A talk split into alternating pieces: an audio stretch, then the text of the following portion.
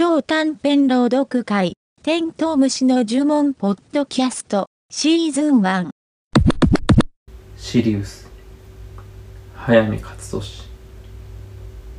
未明の冷え切った線路にじっと腰掛けていると私の体温でそこだけ尻の形にへこんでしまう。腰を上げてそっと触れてみるとぬくもりが退いていくにつれて少しずつ形が元に戻っているのがわかる。もう一度だけそこを手でなぞり立ち上がって歩き出す。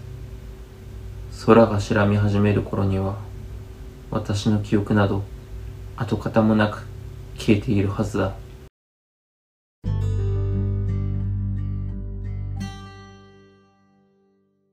このポッドキャストは500文字以下で紡がれた超短編の朗読を配信しています。朗読作品のリクエストや作者からの朗読オファーをお待ちしてます。また、朗読したい方の実践も募集しています。レディバードアットマークゲンナリ .net までメールをお願いします。